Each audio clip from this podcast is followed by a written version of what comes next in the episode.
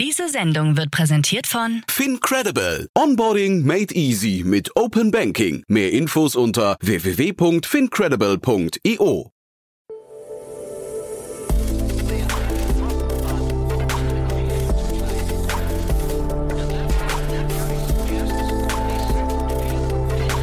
Startup Insider Daily. Investments und Exits.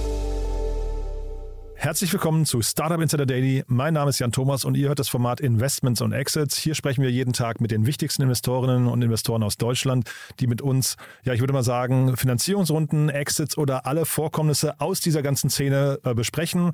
Spannende Finanzierungsrunden und so auch heute. Daniel Höpfner ist hier von B10. Ihr kennt ihn eigentlich momentan als Stammgast aus To Infinity and Beyond, unserem Krypto, Blockchain und Web3 Podcast. Aber heute wieder in gewohnter Manier. Wir sprechen, wie gesagt, im Rahmen von Investments und Exits und deswegen lange Rede, kurzer Sinn. Hier ist Daniel Höpfner von B10. Werbung. Hi, hier ist Nina, Content Managerin bei Startup Insider. Suchst du deine nächste große berufliche Herausforderung? Dann melde dich bei uns. Wir suchen aktiv nach neuen Teammitgliedern, die Startup Insider zum führenden Informationsmedium der deutschsprachigen Startup-Szene machen wollen. Aktuell suchen wir Sales Manager, Customer Success Manager, Finanzmanager sowie Werkstudenten in den Bereichen Sales, Product und Content. Aber auch wenn keine passende Stelle dabei ist, melde dich trotzdem bei uns. Wir suchen immer nach leidenschaftlichen Menschen, die mit Startup Insider Großes bewegen wollen. Also, um mehr zu erfahren und dich zu bewerben, geh jetzt ganz einfach auf startupinsider.de/slash insider. Startup Insider Daily. Investments und Exits. Sehr schön, ja, ein oft gehörter Gast auf diesem Kanal. Daniel Höpfner ist wieder hier, heute in anderer Rolle. Hallo Daniel. Ja, grüß dich, hallo Jan. Ja, heute in der Rolle wieder B10, wirklich, muss man sagen, Core B10. Du bist ja eigentlich äh, VC äh, bei Hart, kann man sagen, ne? Äh, wir, auch wenn man dich hier quasi in letzter Zeit immer über Kryptothemen reden hört. Aber ja, vielleicht stellst du dich noch mal kurz für diejenigen vor, die deinen, äh, sag mal, wahren Hintergrund nicht kennen, ja? mein wahren Hintergrund, sehr schön. Ähm, du, ich bin, ähm, ich habe selber, selber Startups gegründet und 2015, das ist jetzt auch schon wieder fast acht Jahre her, ähm, mich entschieden, auf die dunkle Seite zu wechseln mit B10, Frühphasen, Tech-Investor in Berlin und ähm, ich glaube, in der Rolle fühle ich mich auch immer wieder wohl, bei dir zu sein, um ähm, spannende Themen zu diskutieren mit dir. Mhm. Ja, das macht mir auch immer großen Spaß. Aber vielleicht sag noch mal ein, zwei Sätze dazu, wer sich bei dir melden darf. Also was sind das denn für, für Suchfelder, die ihr habt? Genau, also wir, wir investieren in frühphasige Tech-Firmen ähm, ähm, und immer stärker jetzt in letzter Zeit, ähm, trotz ähm, der, der Querelen am Kryptomarkt, auch immer stärker in das ganze Thema Web 3, weil sozusagen zumindest technologisch und von der Basis her ist das aus unserer Sicht die Zukunft und daher gerne auch ähm, ähm, junge Gründer und Gründerinnen, die ähm, im Web 3 spannende Themen machen, ähm, wo es weniger um Hype, sondern viel um Basis geht. Das finden wir super spannend. Jetzt sind wir quasi mit einem halben Fuß schon im ersten Thema, ne? Das ist ganz witzig, ne? Genau, ja. Also wirklich, ähm, ein, es, es passiert halt viel, ne? Auch wenn sozusagen der Markt dieses Jahr wirklich ein Auf und Ab hatte. Das haben wir ja beide regelmäßig in, in unseren anderen Podcasts diskutiert. Aber was halt ganz spannend ist, dass ähm, Picos Capital, den man ja auch kennt, sozusagen als einen großen etablierten VC-Fonds jetzt auch wirklich ganz explizit äh, mit Picos XYZ ja, äh, oder XYZ, wie man es auch gerne nennt, ähm, ein eigenes Vehikel aufgesetzt hat, um in Portfolio und Startups in der Web3 Kryptowelt zu investieren. Das haben sie ja vorher schon gemacht, muss man ja fairerweise sagen. Sie haben ja ein halbes Dutzend ähm, ähm oder mehr als ein halbes Dutzend ganz spannende Investments schon gemacht. Und jetzt haben sie das wirklich, wie soll man sagen, sozusagen outgesourced ne? oder so als neuen Fonds besser auf, ähm, aufgesetzt.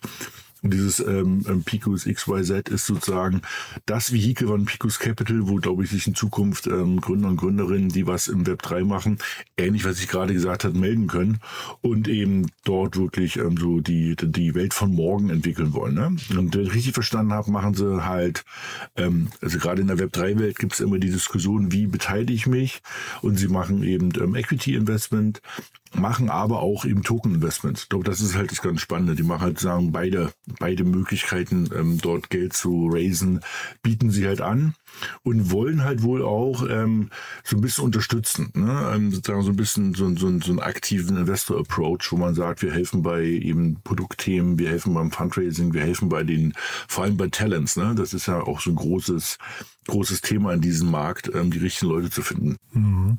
Es ist ja natürlich spannend, bei dem, was du vorher über euch erzählt hast, äh, spannend zu sehen, wann äh, XYZ und, und ihr zum ersten Mal im Cap-Table zusammen auftaucht, ne? genau.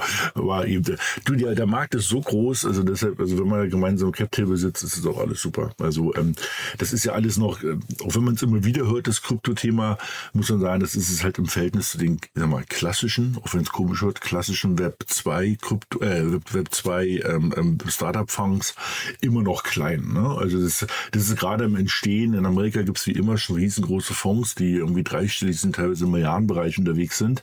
Deshalb finde ich es immer wieder super, wenn jetzt immer ähm, mehr Engagement in dem Bereich von den Fonds auch in Kryptowelt äh, sozusagen stattfindet, weil das wird am Ende vom Lied äh, in fünf Jahren wird man zurückgucken und sagen, ja, na klar, man nutzt halt sozusagen dezentrale Systeme, dezentrale ähm, Datenbanken, also Blockchain-Datenbanken für eben die, die neuen Businessmodelle, die da gerade erst entstehen. Mhm. Ja, du hast in unserem äh, To Infinity and Beyond Podcast schon mal erzählt, das erinnert dich, äh, glaube ich, ne, so ein bisschen an die äh, ersten Tage des Internets. Ne? Und zeitgleich vielleicht ähm, auch hier nochmal die Brücke. Wir haben da schon diskutiert, dass ähm, ja die Kryptowelt jetzt in diesem Jahr keinen ganz leichten Stand hatte, aber generell wir vermuten, dass da zumindest ein paar Dinge davon auch sich in die Zukunft drüber retten und, und ihre Berechtigung behalten. Ne? Auf jeden Fall. Also ähm, das Interessante ist, ähm, dass sozusagen die, man muss wirklich so sagen, die Katastrophen des Jahres 2022 ähm, wir werden es ja auch gemeinsam nochmal in unserer Jahresend Podcast ähm, ähm, Reihe mal wirklich nochmal äh, also das große Bild von 2022 ziehen,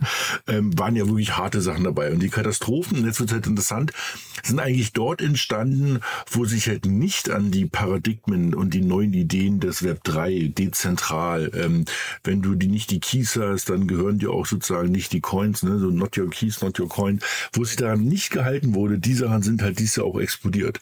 Das ist, glaube ich, ähm, ich sag mal so, es war so eine Mischform und ich glaube, jetzt wird einfach ganz klar, es muss diesen dezentralen Weg gehen. Und dann werden auch viele Sachen ähm, sicherer und eben können nicht mehr sozusagen so missbraucht werden, was da passiert ist mit FTX und den ähm, Sam Bankman-Fried. Und ähm, das ist ja, wir, wir haben ja schon damals beide mal darüber gesprochen, äh, wir warten ja auf die, auf die Netflix-Serie, die da rauskommt.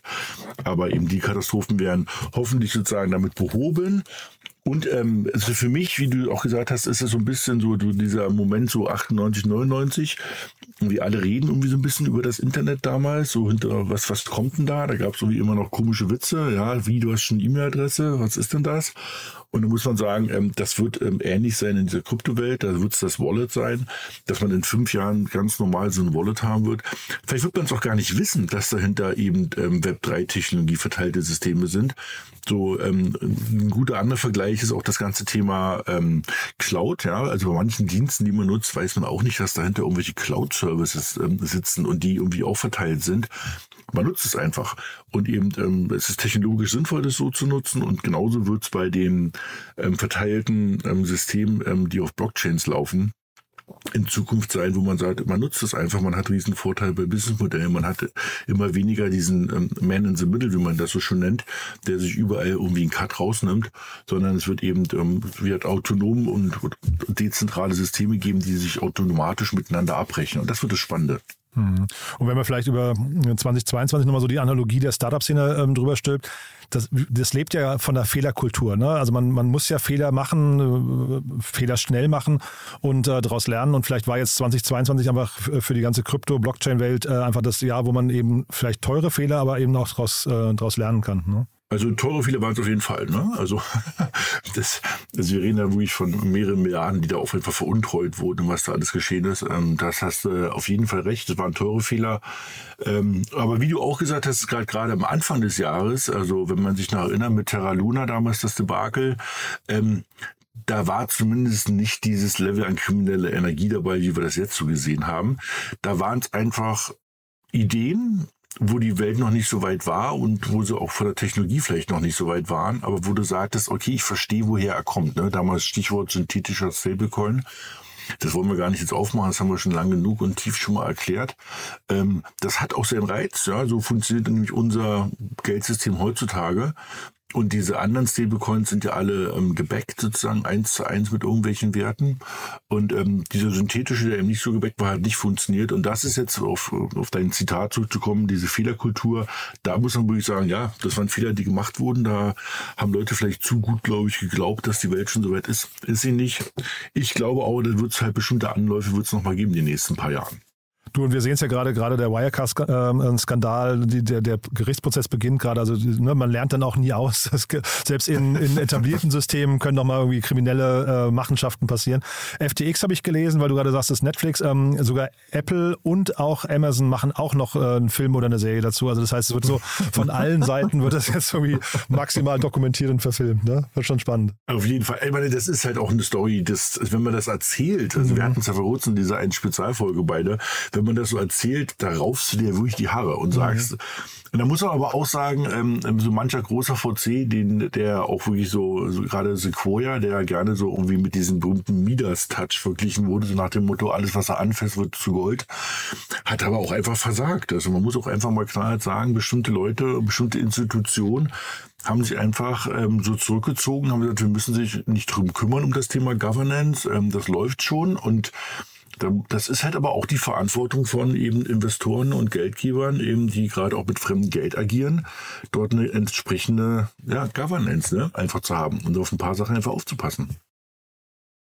Dann lass uns mal in die äh, etablierte, äh, etabliertere Welt mal äh, rübergehen. Ähm, du hast ja ein paar Finanzierungsrunden mitgebracht, die, die sind auch wirklich sehr spannend.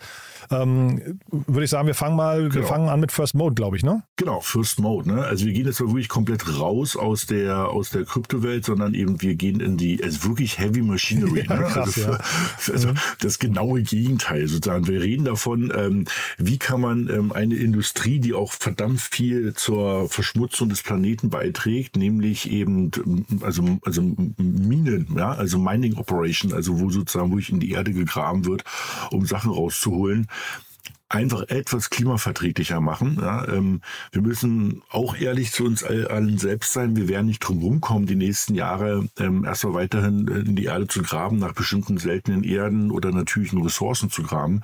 Man kann es nur, sagen wir, weniger schlimm machen, nennen wir es mal so. Und das ist jetzt gar nicht irgendwie negativ gemeint, sondern ich meine das schon sehr positiv, weil ähm, diese First Mode ähm, haben halt eine große Finanzierungsrunde gemacht und ähm, haben sich vorgenommen, diese mega großen Laster, die man so aus aus irgendwie aus schlechten Filmen kennt, so nach dem Motto, ja, wo so, so 40 Tonnen ähm, Geröll auf die da hinten raufpassen. Ähm, weniger irgendwie jetzt schlimm zu machen, indem sie nämlich ähm, wasserstoffbasiert ähm, fahren. Ja, und ähm, sitzen in, in Amerika, in Seattle, haben auch ganz ordentlich, haben sozusagen wie 200 Millionen aufgenommen ähm, von einer Firma, die in dem Bereich sehr aktiv ist, nämlich Anglo American, also einer der größten Minenkonzerne der Welt.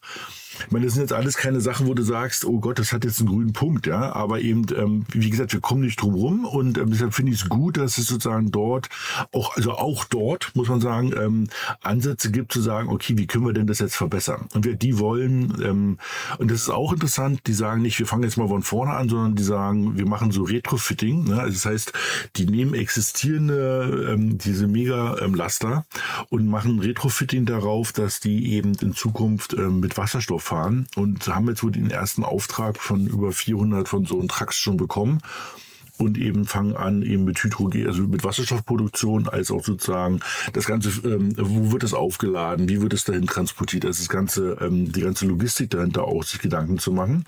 Und das ist schon mal sehr spannend. Also wo du sagst, ähm, großer Markt, ja, ist weltweit, ähm, ähm, gibt es diese Mean Operations ähm, und wir, wenn die jetzt zumindest Teil davon eben etwas grüner werden, ist das zumindest ein guter Ansatz. Total. Also kann ich auch jedem nur empfehlen, mal kurz auf die Seite zu gehen, da gibt es ein paar Videos.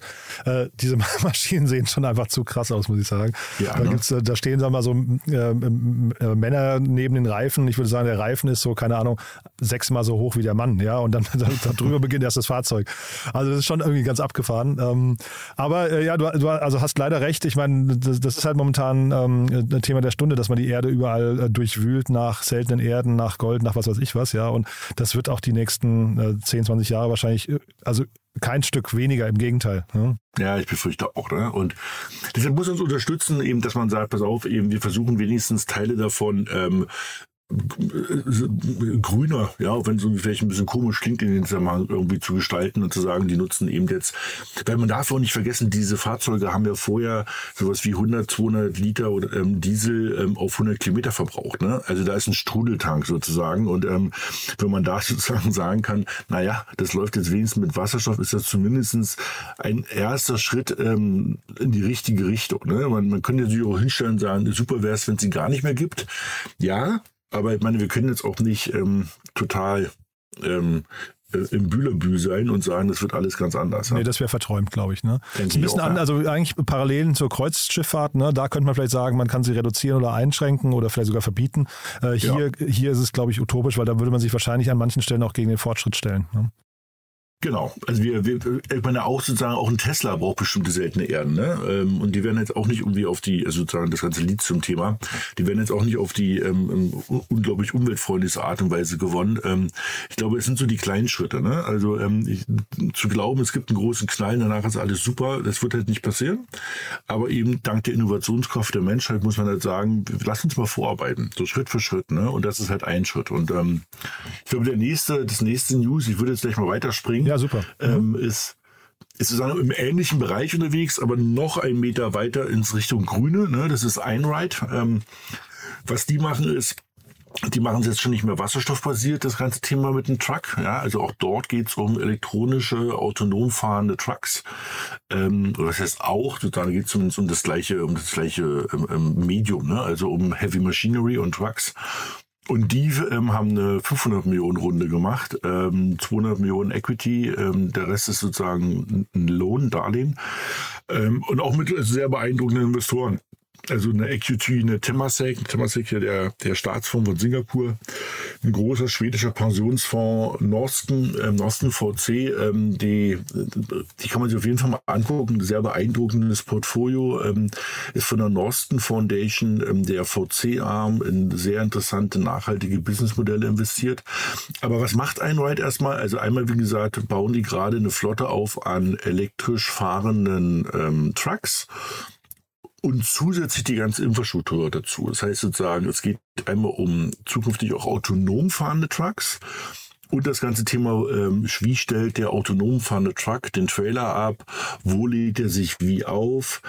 Und eben, ähm, das ist so ein bisschen wie irgendwie Science Fiction, ne? wenn man überlegt, dass so ein Truck dann irgendwie führerlos eben durch die Landschaft rollt den Truck dann, äh, den Trailer irgendwo abstellt, der wird am nächsten Morgen dann irgendwie vom nächsten Truck abgeholt und irgendwie sozusagen in die sogenannte Feinverteilung gegeben. Also sozusagen, der wird am Rand von Berlin abgegeben, dann kommt ein kleiner Truck und eben verteilt es dann in Berlin. Und das Interessante daran ist, sie haben halt, ähm, ich glaube, ganz gute Sachen erkannt. Ne? Nummer eins ist eben, ähm, äh, auch das will halt immer weniger Menschen wollen das machen. Ja? Also sozusagen gerade das, das Thema Lkw-Fahrer ähm, gibt es ein Riesenproblem in Europa, ähm, dass immer weniger Leute sozusagen so eine Tätigkeiten machen wollen. Ja? Ähm, äh, und da brauchst du halt irgendwann autonom fahrende ähm, Systeme.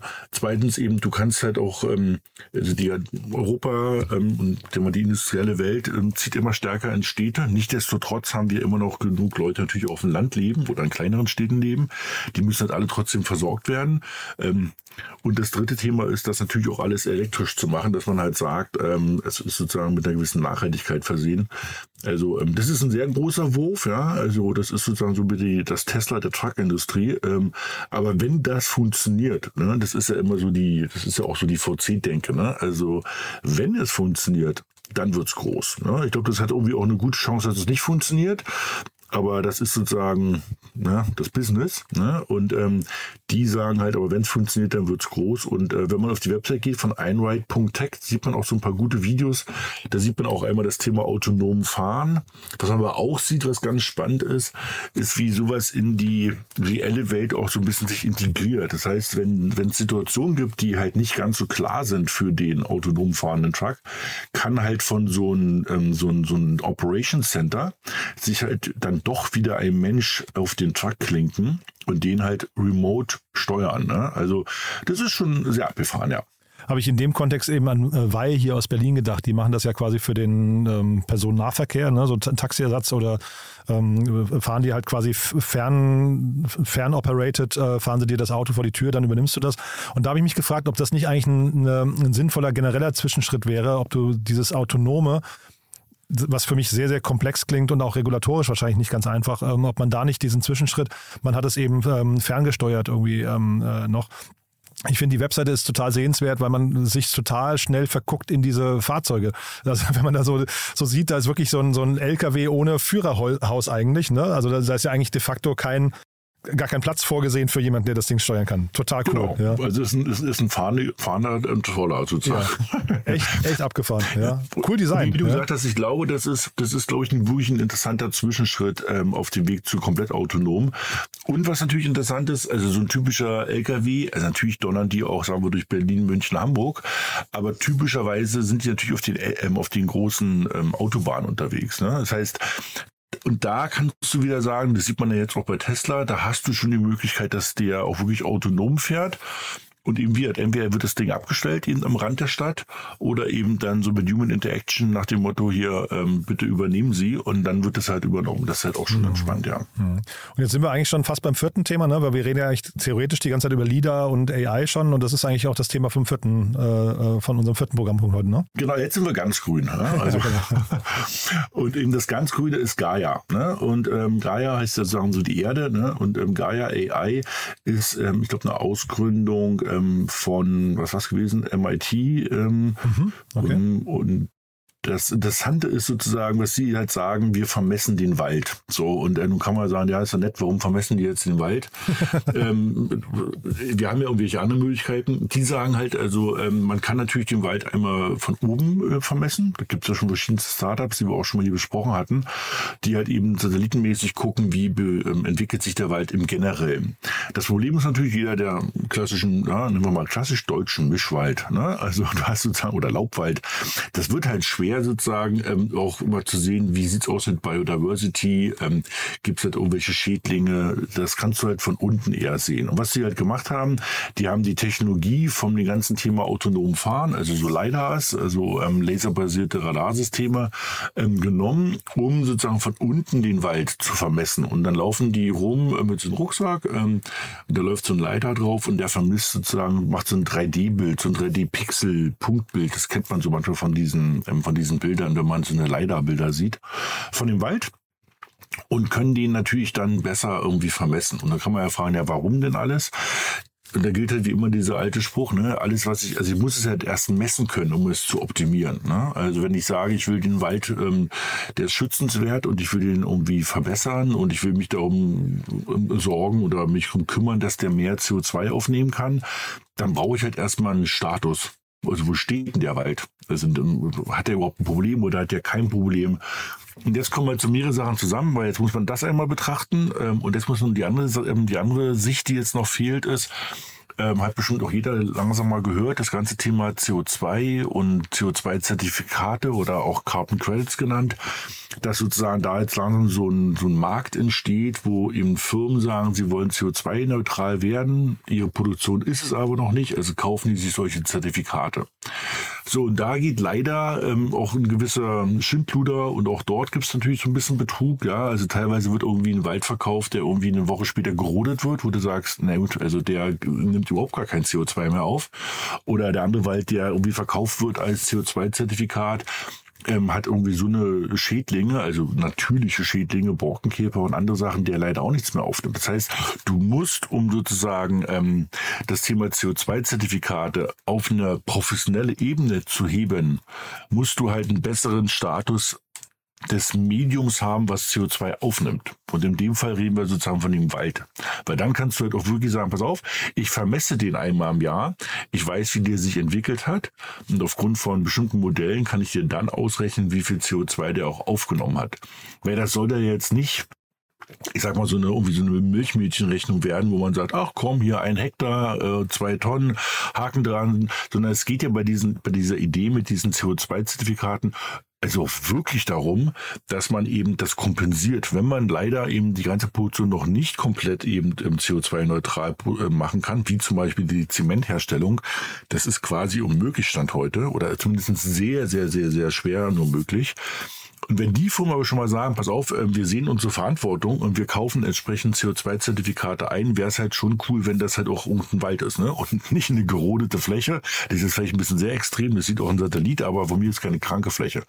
So, also long story short, Gaia AI ist halt sozusagen genau sozusagen dieser Missing Link, der von unten ähm, Google Maps mäßig sozusagen den kompletten Wald eben ähm, digitalisiert, messbar macht und, und damit auch einschätzbar macht, was für einen Impact der eben auf ähm, das ganze Thema CO2 und so hat. Hm. Drei Millionen Dollar äh, Pre-Seed-Runde klingt eigentlich ganz stattlich, finde ich. Ne? Aber ich habe mich äh, tatsächlich gefragt, ob das Geschäftsmodell nicht hinterher zu komplex ist. Ne? Weil die müssen jetzt einerseits müssen sie quasi den Wald vermessen äh, und, und ne, Google Maps äh, mäßig, nee, also was ist das Google Street View mäßig, da durch den Wald marschieren. Äh, und auf der anderen Seite müssen sie natürlich dann eben dafür sorgen, dass sie eigentlich eine Marke äh, aufbauen, die dann hinterher eine Relevanz hat in diesem ganzen äh, Kompensationsspiel, was ja auch nicht ganz einfach ist. Oder, oder verstehe ich das falsch? Ja, ich glaube, also was du, also die Marke, also erst den Anfang hast du hundertprozentig recht. Also ihre Herausforderung wird es sein, eben es so ähm, zu optimieren, dass du halt ähm, mit so wenig wie möglich ähm, Aufwand natürlich diesen Wald vermessen bekommst.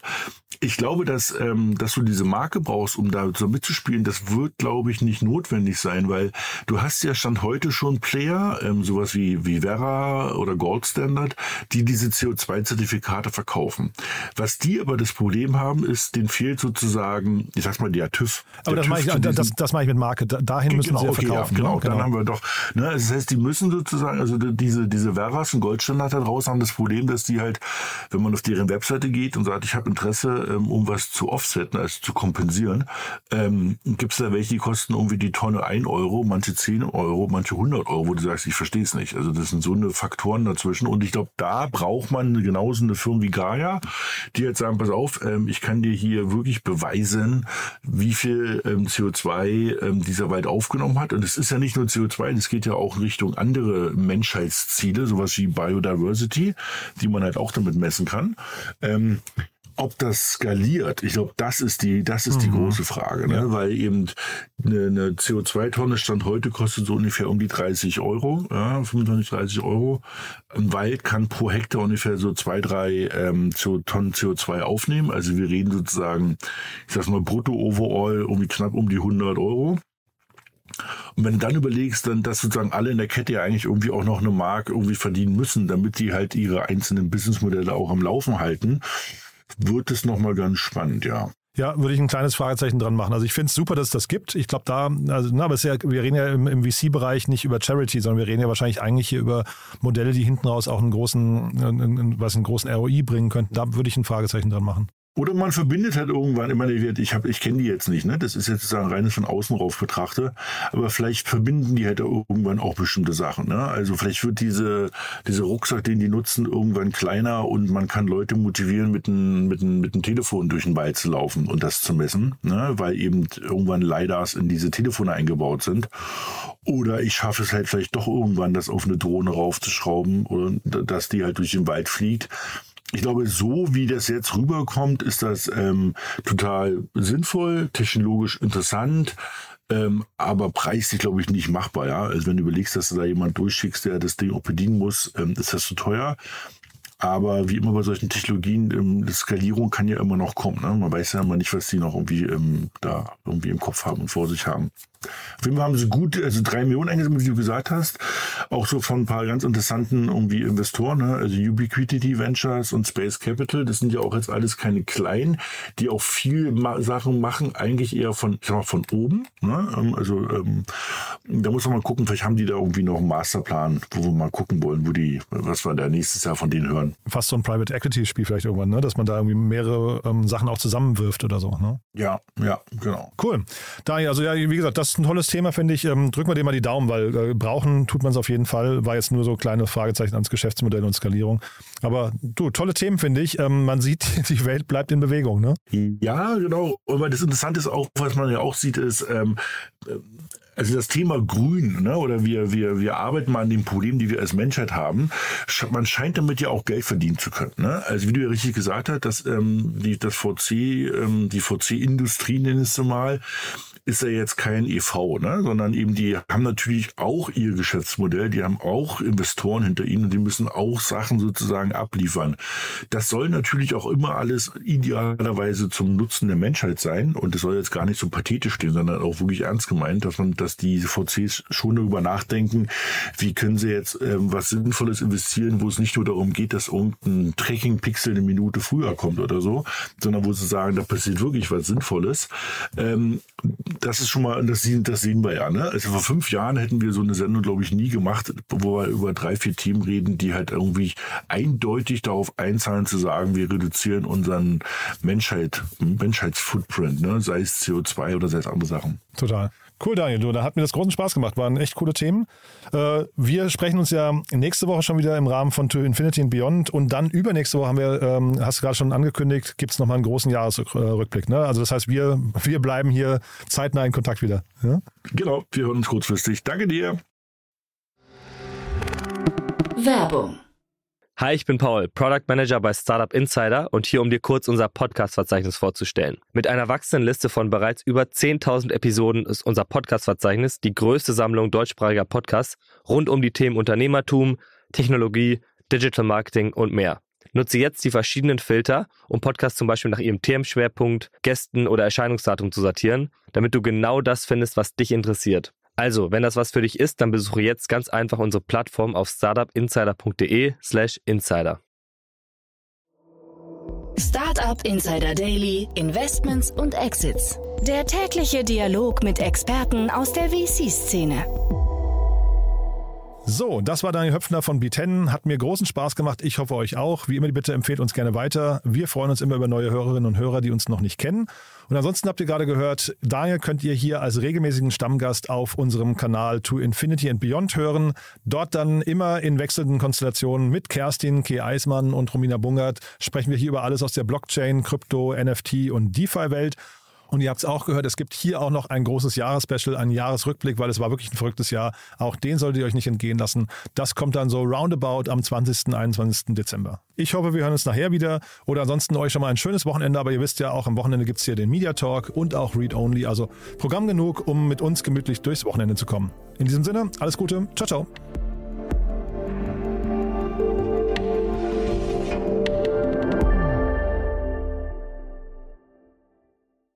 Diese Sendung wurde präsentiert von Fincredible. Onboarding made easy mit Open Banking. Mehr Infos unter www.fincredible.io.